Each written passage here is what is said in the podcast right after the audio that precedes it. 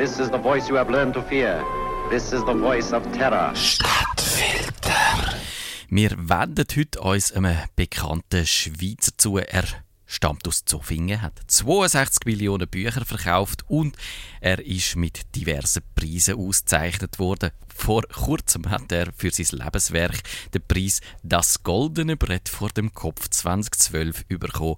Den Preis hat er für den erstaunlichste pseudowissenschaftliche Unfug verdient und auch für seine Zitate aus der Laudatio beeindruckende Resistenz gegen wissenschaftliche Fakten. Das erste Buch von Erich von Däniken ist 1968 herausgekommen. Es heißt Erinnerungen an die Zukunft und leitet dar, wie die Menschheitsgeschichte immer wieder durch außerirdische Psyche gelenkt und prägt worden ist.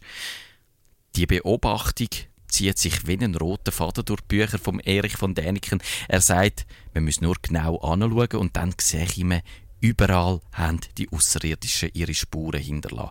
Zum Beispiel in den peruanischen Anden. Dort in der Nazca-Hochebene gibt es riesige Geoglyphen. Die nennt man auch Scharbilder, weil sie in den Boden nie gekratzt worden sind. Auf einer Fläche von 500 Quadratkilometern sieht man bis zu 20 Kilometer lange Linien. Es hat Dreieck und Trapez. Man sieht Menschen, Vögel, Affen und Walfisch. Wie sie so riesig sind, erkennt man sie nur aus dem Flugzeug. Die Figuren sind von 600 vor bis 600 nach Christus entstanden und da hat es gar noch kein Flugzeug gegeben.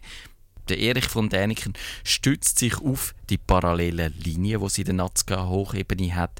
Das könnten die Strassen sein, ist hier in den 1960er Jahren vermutet worden. Er, der Erich, hat das lächerlich gefunden. Für was sollten mehrere parallele Straßen dann überhaupt gut sein? Mir vermittelt diese Linie die Idee einem Flugplatz, schreibt er in seinem Buch. Ob das so war, weiß man aber nicht. Metallverstrebungen hat niemand gefunden, aber Metall korrodiert und nur der Felsen bleibt übrig. Ein Flugplatz nicht für die damals noch nicht existierenden Flugmaschinen von Menschen, sondern für Traumschiffe der Außerirdischen. Die Aliens haben den Inkas erklärt, wie sie die bauen müssen, die Flugplätze. Diesen Inkas sind die Außerirdischen als Götter vorgekommen und sie haben darum auch brav gemacht, was wir ihnen gesagt haben, haben Linien in Felsen gekratzt. Von allein hätten die Inkas das nicht können.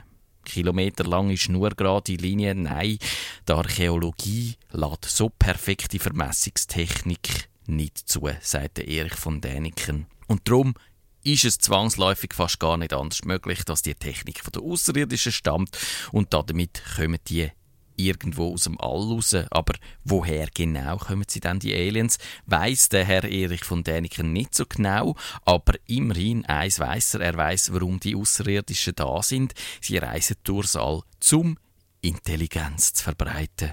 Und eins ist auch klar, dass wir so sind, wie wir heute sind, das haben wir diesen extraterrestrischen Göttern zu verdanken. Sie haben uns Menschen nach ihrem Ebenbild erschaffen. Unsere flinken Hände kein Zufall, sondern eine Mutation, die die Aliens verursacht haben. Und die Frage, die uns jetzt alle quält, ist natürlich die, wann wird er denn endlich einmal gebraucht, der Landeplatz in den Anden? Und die Antwort darauf ist glasklar, schon bald. Schon gleich in 38 Tagen, um ganz genau zu sein. Der Maya-Kalender verratet es. Am 23. Dezember 2012 sind sie wieder da und die Auswirkungen werden gigantisch sein. Der Erich von Däniken erwartet einen Götterschock, der jüngste geistige Tag. Politiker, Philosophen, die Wissenschaftler, sie alle müssen umdenken, sie müssen sich neu orientieren, wenn der Beweis erbracht ist, dass wir eine außerirdische Herkunft haben. Und erst die Weltreligionen Sie erweisen sich allesamt als falsch. Darf man sich freuen oder muss man Angst haben? Man kann sich natürlich auch um Joe Nickel zuwenden und die ganze Sache mit Gelassenheit angehen. Joe Nickel ist Wissenschaftler, Berater für historische Fragen, Magier, Privatdetektiv und Blackjack-Dealer im Casino. Und eben die schillernde Figur namens Joe Nickel, die hat 1982 im Steinfeld in Kentucky einen riesengroßen Kondor in den Boden gegraben. Ist eine 1 zu 1 Kopie von einer Figur gsi, wo man in Peru auf der Nazca-Ebene hat können. Und was hat er da dafür gebraucht? eine Ausrüstung, wie sie den Indianern zur Verfügung gestanden ist, stecken zusammengeknüpfte Strick und ein zweiter Mann und ein elfjähriges Kind als Unterstützung. Und was hat er nicht gebraucht? Ah, das ist klar. Er hat keine Götter gebraucht. Das Projekt ist ganz ohne Aliens aus dem Weltall fertig geworden.